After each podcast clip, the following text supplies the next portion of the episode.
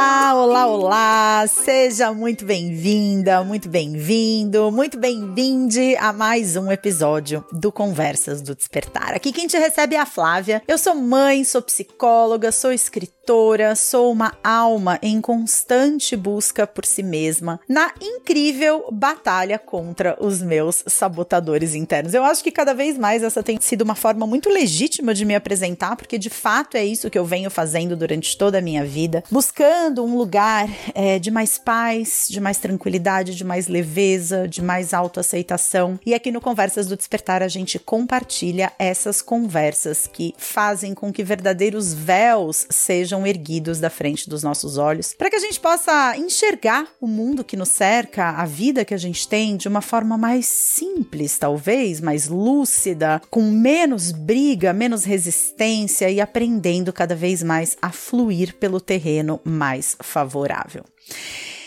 Ah.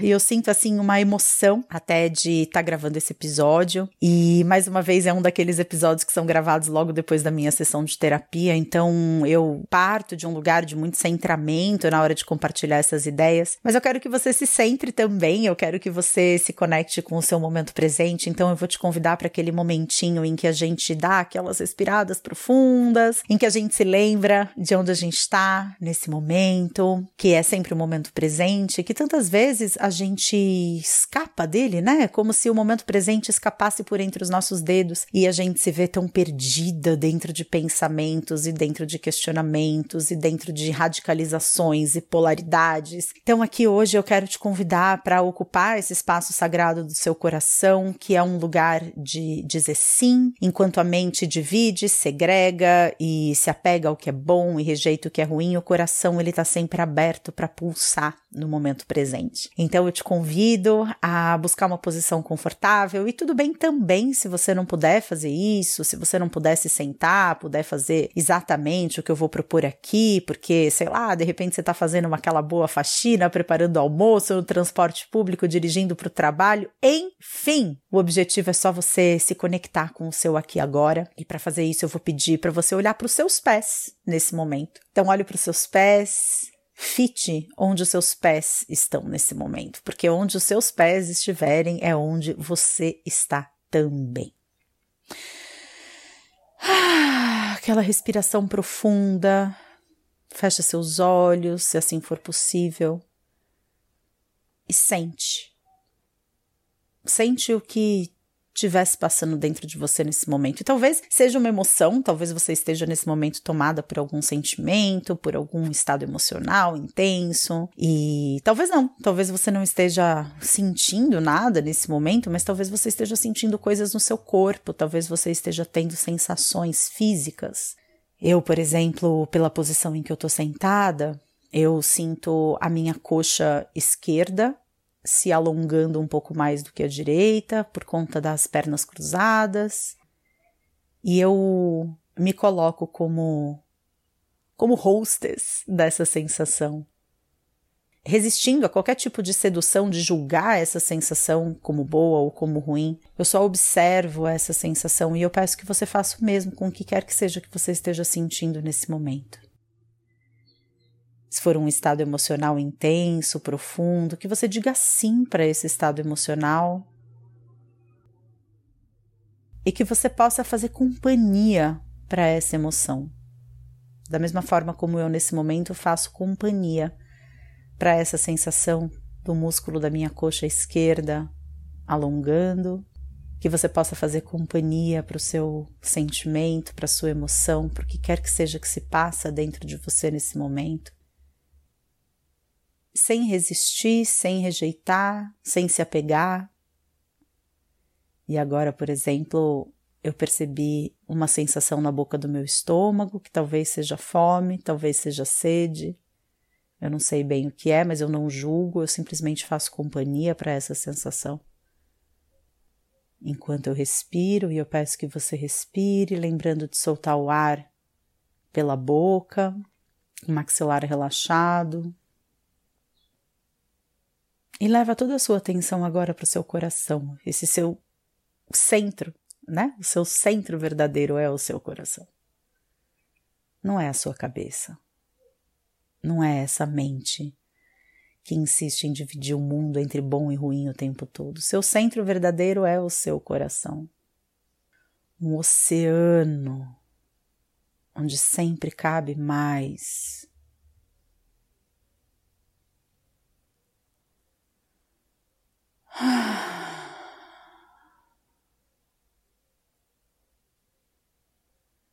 Percebendo tudo o que pode ser percebido a seu respeito nesse momento. Percebe esse ar entrando.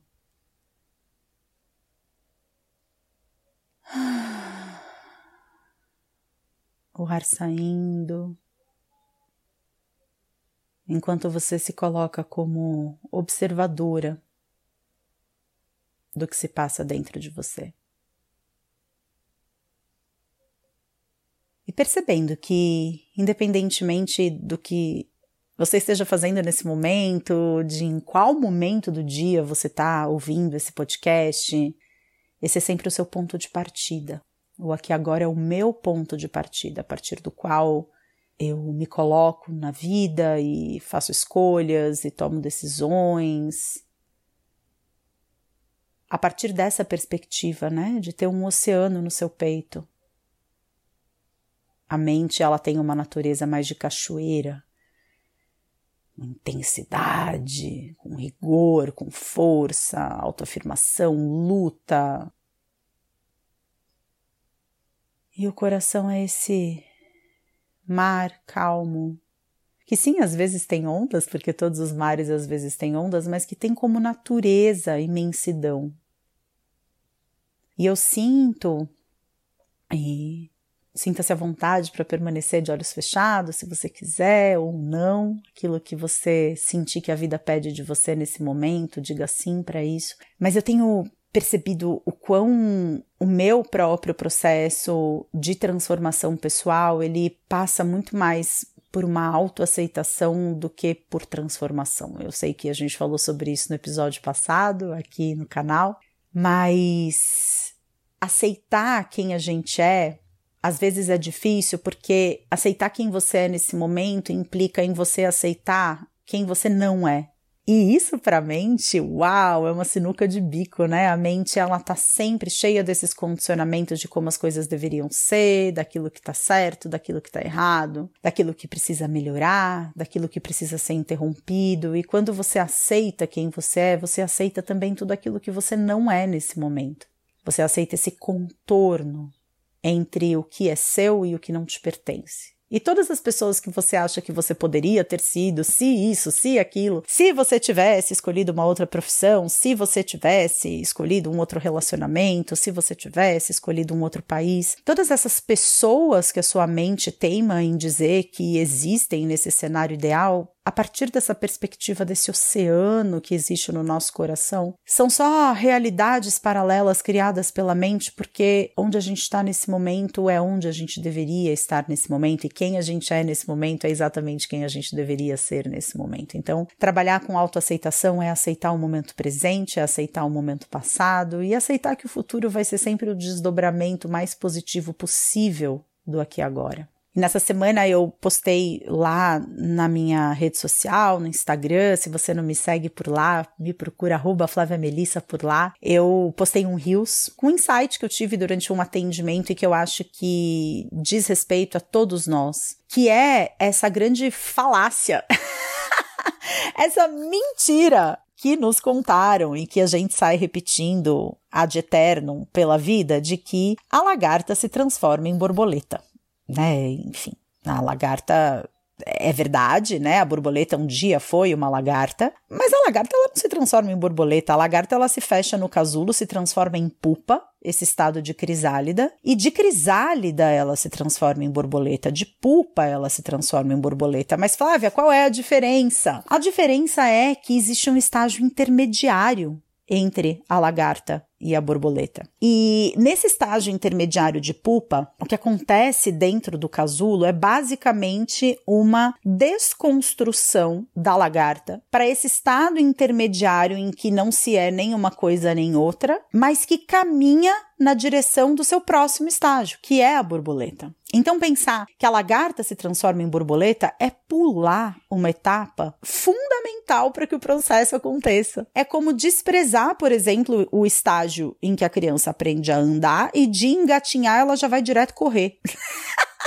Como? Como, meu Deus do céu, se você convive com uma criança, tem filhos ou já viu esse processo acontecendo, você sabe que antes da criança correr, tem um estágio intermediário importantíssimo, que é esse estágio no qual ela adquire equilíbrio sobre as próprias pernas, desenvoltura com o próprio corpo. Quando a gente pula esse estágio e a gente fala simplesmente que a lagarta se transforma em borboleta, eu acho que isso, enfim, se a gente for pirar o cabeção aqui, eu acho que isso descreve até mesmo uma mensagem subliminar do nosso, enfim, da nossa sociedade, uma sociedade extremamente patriarcal. E, e quando eu falo patriarcal, eu falo de uma energia yang muito intensa e todo mundo sofre as consequências disso. Então, o homem, ele tem que ter sempre aquela postura do macho provedor, do cara que faz, que é competitivo, que é produtivo. E a mulher também, né? A mulher, se não tiver nesse lugar de fazedora das coisas, de fazer mil coisas ao mesmo tempo, de estar tá sempre em atividade, atividade, atividade. Gente, muitas das mulheres que eu atendo como psicóloga nos processos de psicoterapia ou de mentoria que eu conduzo são mulheres que trazem isso. Eu não sei quem eu sou se eu não estiver fazendo alguma coisa. E quando a gente pensa nessas duas energias que compõem o universo, a naturalidade, absolutamente tudo que existe nesse plano no qual a gente vive, que são essas duas energias de cargas opostas, porém complementares, a gente percebe claramente que existe a atividade e existe o descanso, que existe o fazer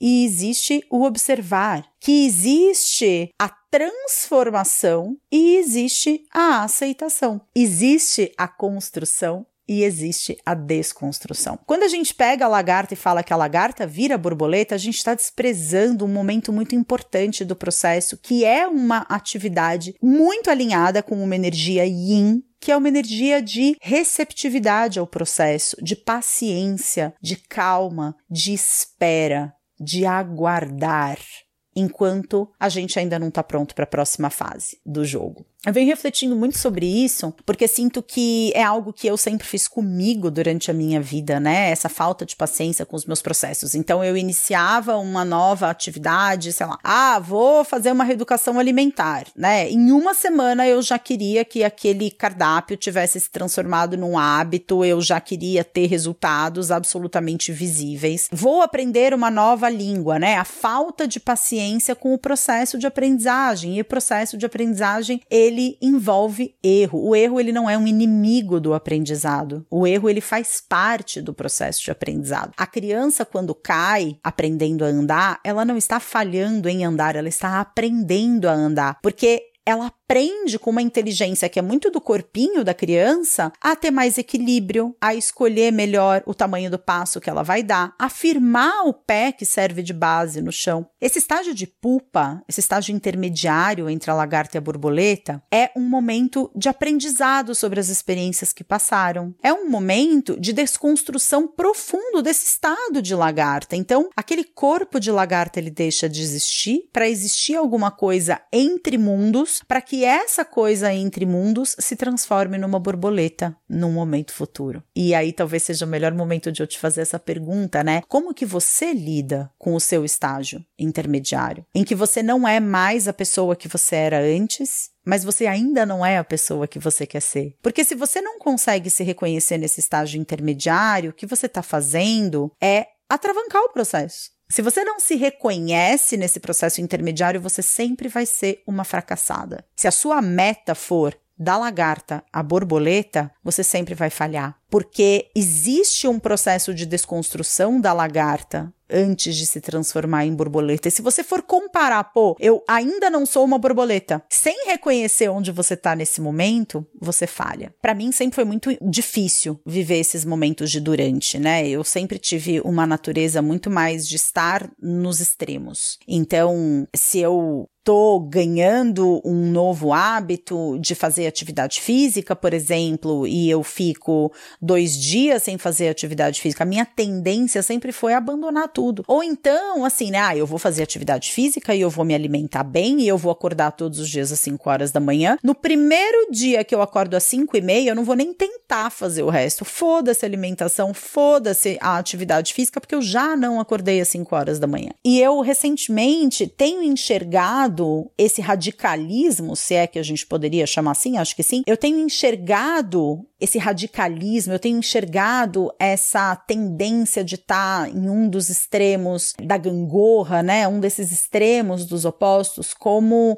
um movimento de muita rigidez interna. Ou eu sou, então eu sou, gente, é óbvio, né, que esse processo é, ele ficou muito mais claro, muito mais evidente para mim depois que eu dei esse passo na direção da transição profissional, né? Então de sair de um universo de infoprodutos, de engajamento, de likes, de algoritmo, de vender curso e de repente eu tô num universo em que eu atendo 16 pessoas por semana e essas são as 16 almas que eu mergulho pro profundamente no momento ali em que a gente está trabalhando juntos. E eu tô todas as semanas ao vivo no Portal Despertar, as pessoas que acabam participando desse nosso encontro semanal, que é uma oportunidade da gente crescer enquanto comunidade, da gente trocar, da gente conversar sobre coisas que são super importantes do processo de autoconhecimento com mais profundidade, né? Todas as semanas. Isso tá me dando uma oportunidade de enxergar muito mais a particularidade de cada processo. Eu acho que ter entendido que também também, né, ao mesmo tempo em que essa passagem de um grande número de pessoas, eu precisava de 200 alunas que eu ia acompanhar superficialmente o grupo uma vez por semana, né? Superficialmente digo, não que o trabalho tenha sido superficial, eu acho que ele foi profundo na profundidade que ele conseguia chegar, mas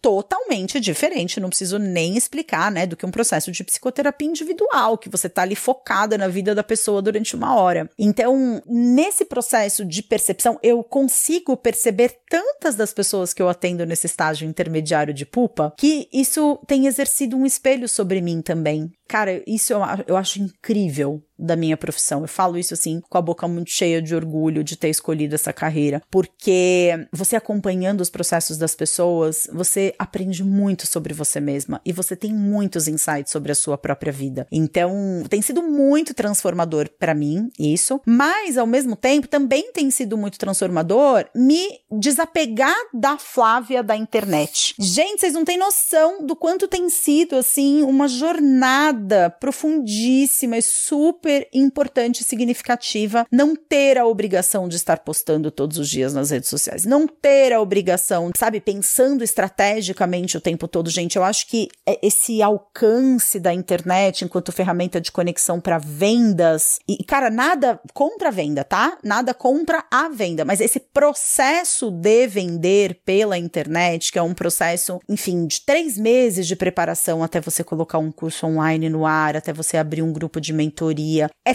tanta pressão, né? Eu acho que se tornou um ambiente tão tóxico, que hoje eu vejo pessoas assim, eu sigo algumas pessoas na internet que eu vi lançando um curso, comecei a seguir porque a pessoa estava ali com os patrocinados no momento de lançamento de um curso e eu comecei a seguir essa pessoa naquela época e eventualmente nem comprei o curso, mas continuo seguindo até hoje e aí uma dessas pessoas que eu sigo, ela recentemente entrou num outro lançamento, então assim, eu vi esse ciclo acontecendo de um lançamento até o próximo lançamento do lado de fora como observadora. E conhecendo os bastidores do processo processo, eu comecei a olhar essa menina que eu sigo. Cara, quanto tempo será que ela vai aguentar?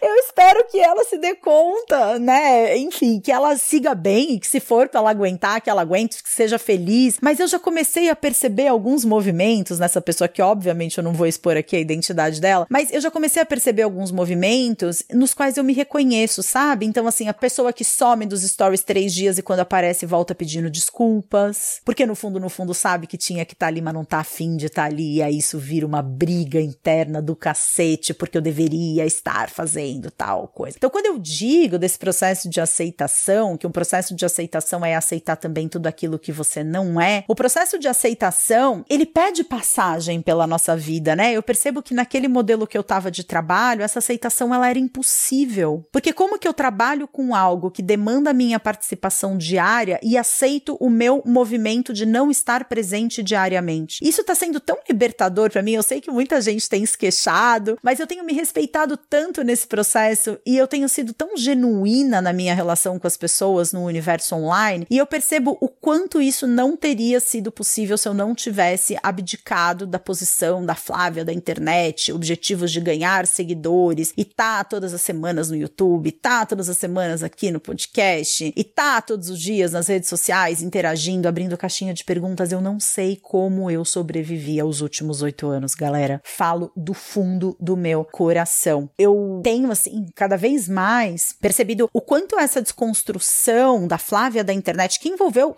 quem me acompanha aqui pelos podcasts, talvez saiba mais do que qualquer outra pessoa, porque aqui a gente tem a oportunidade de aprofundar o papo um pouco mais. Foi muito difícil para mim desligar minha melhor amiga, né? A Luli, que trabalhava comigo desde os 18 anos de idade. Como que você vira e fala, olha, a partir de agora a gente não segue mais junto? Claro que, graças a Deus, ela já estava tendo uma outra oportunidade profissional, que também facilitou muito essa tomada de decisão, mas ela não foi a única, né? Foram várias pessoas da minha equipe que eu desliguei praticamente da noite pro dia, porque eu tive essa realização numa sexta-feira, na segunda-feira eu conversei com a Luli, na terça-feira eu conversei com Renan e Camilo, e foi algo assim que eu percebo o quanto isso poderia ser num outro momento da minha vida encarado como uma falha. Não deu certo. E hoje eu percebo como um passo intermediário fundamental do meu estado de pupa para que eu pudesse estar vivendo hoje a leveza que eu estou vivendo a partir dos atendimentos que eu venho conduzindo. Porque vocês não sabem a leveza que é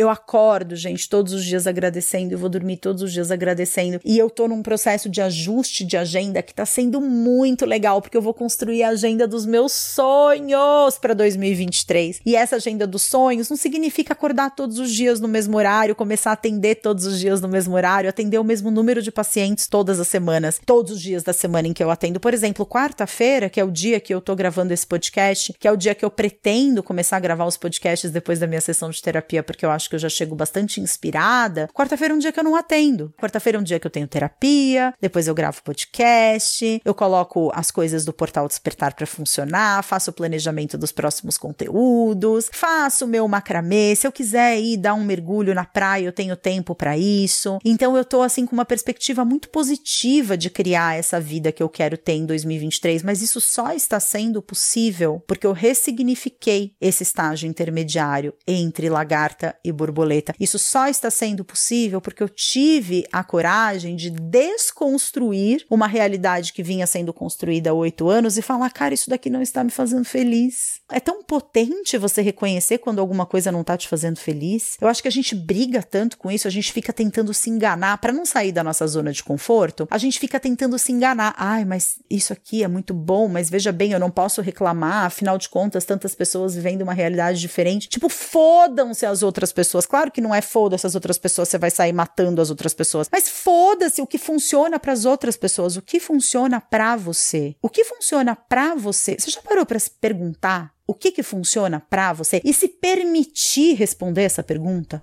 Quantas horas funciona para você dormir por noite? Pode não ser a mesma quantidade de horas do seu marido. E isso não precisa ser um problema. Você pode dormir mais cedo ou mais tarde que o seu marido. Você já parou para pensar que tipo de alimento funciona para você? Gente, essa foi uma realização também que eu tive essa semana, essas semanas, né, nas duas últimas semanas, de perceber que arroz e feijão é uma coisa que não me faz bem. Para comer o feijão, eu preciso ter assim um, um ritual de deixa o feijão de molho, troca a primeira água da fervura, coloca em top de folha de louro esse feijão, para não me fazer bem. Gente, meu corpo não se dá bem com arroz e feijão. E por que que eu preciso comer o arroz e feijão? Só porque existe o consenso de que o arroz e feijão é a base da alimentação do brasileiro, de que todo vegano tem que comer o arroz e feijão. Eu não me dou bem com arroz e feijão, me dou muito melhor com um tofu e uma mandioca. Me dou muito melhor com um tempê que é um fermentado e uma batata doce, né? Então eu tenho feito essas experimentações com muita curiosidade a respeito do meu próprio processo, e eu acho que essa curiosidade a gente só consegue desenvolver quando a gente entende que a gente pode ter sim cruzado a linha de chegada para uma série de conquistas que a gente gostaria de ter. Então, se eu olho para alguns meses atrás, eu percebo que eu conquistei tudo que eu queria conquistar. Eu conquistei uma estabilidade financeira, tá bom, vai, essa a gente pode colocar entre aspas, porque eu ainda não cheguei na meta que eu tenho, porque uma das minhas metas é ter flexibilidade de valores e também fazer atendimentos sociais, principalmente para pessoas pretas, para mulheres em condição de vulnerabilidade, para pessoas trans. Eu tenho vontade de levar esse essa possibilidade de transformação para pessoas que eventualmente não possam pagar por ela.